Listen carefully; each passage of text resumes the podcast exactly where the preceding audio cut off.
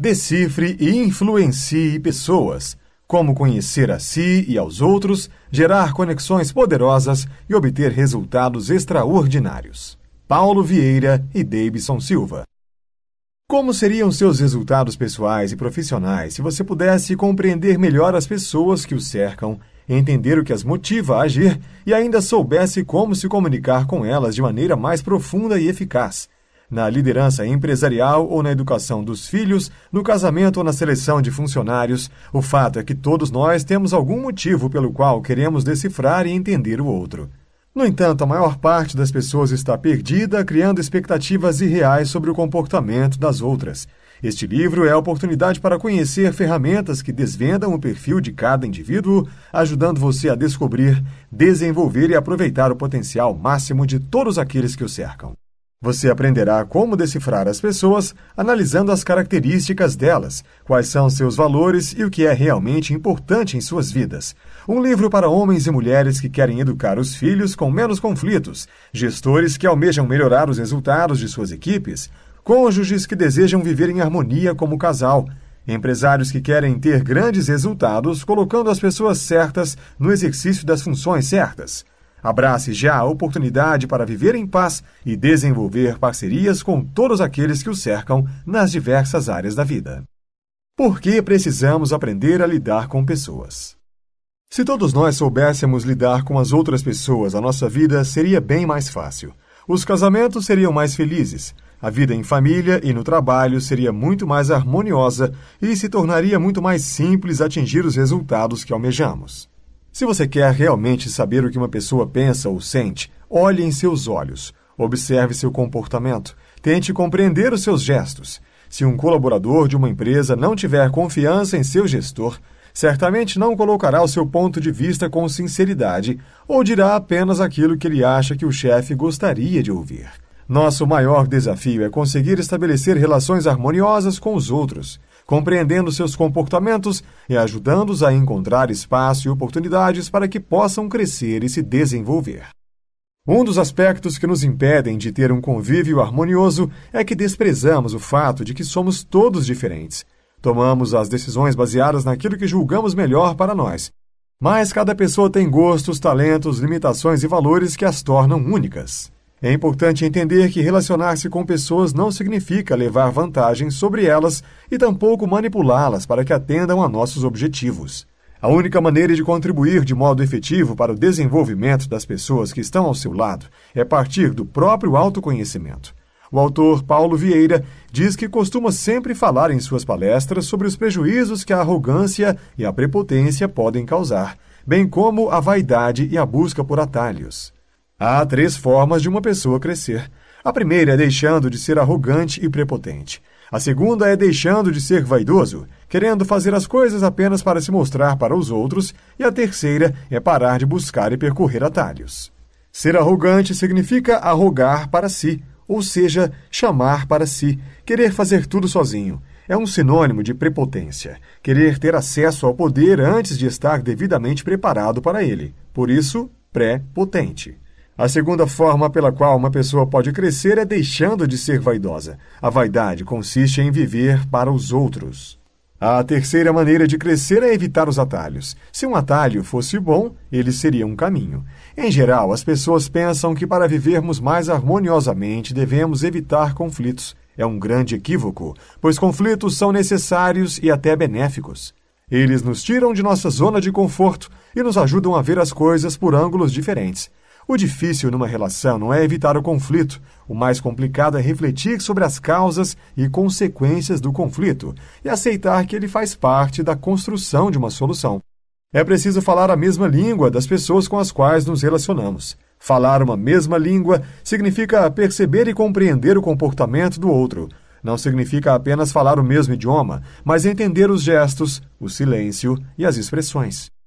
Apenas quando temos empatia é que podemos falar de maneira que a outra pessoa não apenas ouça, mas compreenda e extraia de si o que há de melhor. O autor alerta que tratar o outro como você gostaria de ser tratado não é uma prova de empatia. Pelo contrário, talvez mostre a sua inabilidade de enxergar que as pessoas têm desejos e necessidades diferentes dos seus. Essa incapacidade de entender, aceitar, respeitar e até amar as diferenças está na raiz dos conflitos. Podemos dizer que crescer faz parte do rol das competências pessoais, assim como contribuir é uma das chamadas competências sociais. Nós crescemos quando contribuímos com o crescimento do outro. Todo o processo de desenvolvimento humano tem início com uma profunda autoanálise. Ao todo, uma pessoa se comunica e se percebe nas interações com a vida e com o mundo através de oito instâncias que vêm a ser: você consigo mesmo, você e seu companheiro ou companheira, você e sua família, você e seu trabalho, você e seus parentes, você e suas relações sociais, você e a sociedade e você e Deus. Existe uma ferramenta para lhe auxiliar neste processo de autoconhecimento. O SIS Assessment é um software de mapeamento de perfil comportamental, um instrumento para decifrar as pessoas e entender profundamente a si mesmo e aos outros. Os fatores básicos do comportamento humano, como as pessoas pensam, agem e interagem. Se questione se você prefere ser feliz ou ter razão. Ter razão sempre pode significar que você quer fazer valer as suas verdades, independente do que isso pode causar a outras pessoas. Ser feliz significa viver harmoniosamente, ter a capacidade de compreender o outro sem abrir mão de seus valores. Certamente se sentiria melhor sendo feliz. É possível que, ao se dar conta de que ter razão é insuficiente para ser feliz, você repense algumas atitudes.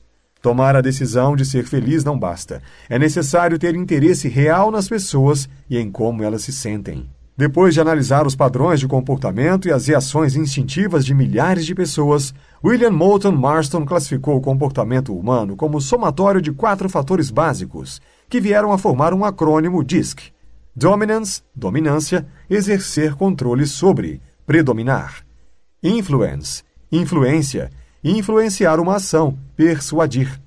Steadiness, estabilidade, manter-se constante, estável. Conscientiousness, conformidade, agir de acordo, conforme. Ao estudar e pesquisar milhares de pessoas comuns, Marston observou que a população apresentava esses quatro fatores ao longo de anos. Ou seja, todos nós temos os quatro fatores em nosso comportamento. Se um dos fatores for predominante em uma pessoa, provavelmente ela apresentará este mesmo perfil por toda a sua vida. Conhecendo o próprio perfil, é possível desenvolvermos mais nossas potencialidades e ajustarmos os aspectos negativos. Vamos falar agora dos tipos psicológicos de Jung, o segundo tripé da metodologia usada no mapeamento de perfil comportamental do CIS Assessment. A teoria diz que nos ajuda a compreender nossas respostas aos estímulos do ambiente, a partir da avaliação dos comportamentos observáveis. Já os tipos psicológicos de Jung vão nos permitir analisar nossas preferências pelo meio interno ou externo e compreender a maneira como captamos informações e as julgamos. O ponto de partida das pesquisas de Jung foram suas observações a respeito das diferenças de abordagem psicanalítica de Sigmund Freud e Alfred Adler, importante psicólogo da época. De maneira simples, Adler olhava o mundo interior do sujeito, introversão, em suas abordagens psicanalíticas. Já em Freud, o foco da abordagem estava no mundo exterior, isto é, no objeto. Uma tem caráter objetivo, Freud, e, portanto, exterior, e a outra caráter subjetivo, Adler, portanto, interior. Na mesma linha, e a partir de muita observação, estudo e pesquisa, Jung percebeu dois grandes grupos de indivíduos. De acordo com Jung, as pessoas podem ser avaliadas e compreendidas a partir de duas formas básicas de atitudes: extroversão e introversão. Essas atitudes se expressam por meio de quatro funções psicológicas. Duas delas são ligadas à percepção, sensação e intuição. As outras duas estão ligadas ao julgamento, pensamento e sentimento. A análise do perfil tem por objetivo ajudá-lo a compreender que seus comportamentos são manifestações da sua personalidade que se estabelece na prática a partir das suas atitudes e funções psicológicas. Compreendendo seu perfil, você terá mais facilidade de compreender o perfil dos que o rodeiam. Para Jung, o comportamento humano se divide em duas grandes classes, que se diferenciam pela atitude de extroversão. Externo igual a objeto igual a o outro, quando a atenção se volta para o exterior, pessoas, lugares e coisas, e pela atitude de introversão, interno igual a sujeito igual a consigo mesmo, quando a atenção se volta para o interior, pensamentos e reflexão. Não há dúvida de que os conceitos de extroversão e introversão são os mais conhecidos da teoria junguiana. É importante saber que nenhum dos dois perfis é melhor ou pior que o outro, apenas diferente. Crenças e valores. Tudo o que fazemos está relacionado e conectado com aquilo que acreditamos. São essas crenças que determinam suas escolhas no mundo. É importante saber se suas crenças são limitantes ou se elas te levam a grandes conquistas. Nossas crenças moldam os nossos valores. Crença é tudo que vivenciamos repetidas vezes ou que teve grande impacto emocional e que determina nosso comportamento, escolhas, resultados e nossa qualidade de vida. Valores são as coisas às quais damos muita importância. Estão relacionados às nossas paixões e preferências. São os motivadores de nossas escolhas ao longo da vida. Os autores explicam que, se esmiuçamos as conexões que dão sustentação às nossas crenças, descobriremos uma interessante associação entre competências emocionais e comportamentos e atitudes, que se divide em três níveis cujos impactos se manifestam no que somos, fazemos e temos. O primeiro desses níveis abrange a dimensão do ser, ou o que chamamos de crença da identidade. O segundo nível engloba a dimensão do fazer, ou a correspondente crença da capacidade. E o terceiro nível abarca a dimensão do ter e associa-se à crença de merecimento. De acordo com Spranger, todos nós temos seis valores distintos, os quais são universais e se distribuem em diferentes intensidades em cada um de nós. São eles teórico, econômico, estético, social, político e religioso. Nossas escolhas estão diretamente ligadas aos nossos valores. No CIS Assessment, entendemos que todos nós temos os seis valores, mas em diferentes intensidades, e é isso que irá direcionar nossas escolhas, ações e a forma de enxergar a vida. Cada pessoa desenvolve uma hierarquia para os seus valores, isto é, uma ordem, do que é mais importante para o que é menos importante. Da mesma forma que é possível reprogramar nossas crenças, os nossos valores também podem ser modificados. O comportamento nas organizações. Conhecer e decifrar pessoas são etapas decisivas para ter alta performance e alcançar grandes resultados. Como já foi dito anteriormente, cada pessoa é única e tem talentos próprios, e é a função do líder reconhecer tais habilidades e pensar em diferentes funções, espaços e tarefas diferentes para cada grupo de colaboradores. É necessário entender que a pessoa certa no local certo terá um desempenho muito melhor, inclusive liderando de forma mais eficaz. Há algo especial numa empresa que a torna única: o conjunto de suas práticas, políticas, valores e comportamentos. É isso que conduz a trajetória da empresa e dos colaboradores. Chamamos a isso de cultura, algo que toda empresa tem. O conjunto de práticas, políticas, valores e comportamentos tornam cada empresa única é algo que está além de salários e benefícios e envolve o ambiente, as oportunidades de crescimento e os interesses da própria companhia. A cultura é o comportamento coletivo da empresa. O caos, os insucessos, as falhas e a desmotivação são também reflexos da cultura organizacional. A cultura, portanto, é um retrato da empresa. Como ninguém cresce e se desenvolve sozinho, é fundamental que você se junte a pessoas que possam complementar o seu perfil comportamental. É uma medida que certamente vai fortalecer a sua equipe, a sua área e o seu negócio. Muitos talentos são desperdiçados nas empresas por estarem em funções erradas. Não basta a pessoa ter competência se não tiver oportunidade de exercê-la ou se estiver em um ambiente que tal competência não for valorizada. Se o gestor conseguir despertar o máximo potencial das pessoas, exaltando o que elas têm de melhor, é certo que a empresa colherá bons frutos. Os autores fizeram um cálculo e concluíram que, em contratação equivocada e posterior demissão, os custos envolvidos em todo o processo chegam a ser até seis vezes o valor do salário base do profissional contratado e depois demitido. Com as informações que o livro traz, é possível fazer um levantamento de perfis e ter uma ideia do que a empresa busca, evitando até mesmo gastos desnecessários. Flexibilidade o segredo do sucesso.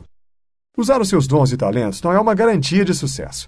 Mesmo que você atue em uma função que exija exatamente as características do seu perfil na maior parte do tempo, haverá momentos em que será necessário flexibilizar-se, tanto nas atividades quanto nas relações interpessoais. Ser flexível dá trabalho, exige esforço, empatia, disposição, amor. Porém, não se flexibilizar é uma escolha que pode trazer sérias consequências, tanto no âmbito pessoal quanto no profissional. Muitas vezes não é necessário fazer grandes mudanças, mesmo quando parece que os outros desejam que você seja completamente diferente.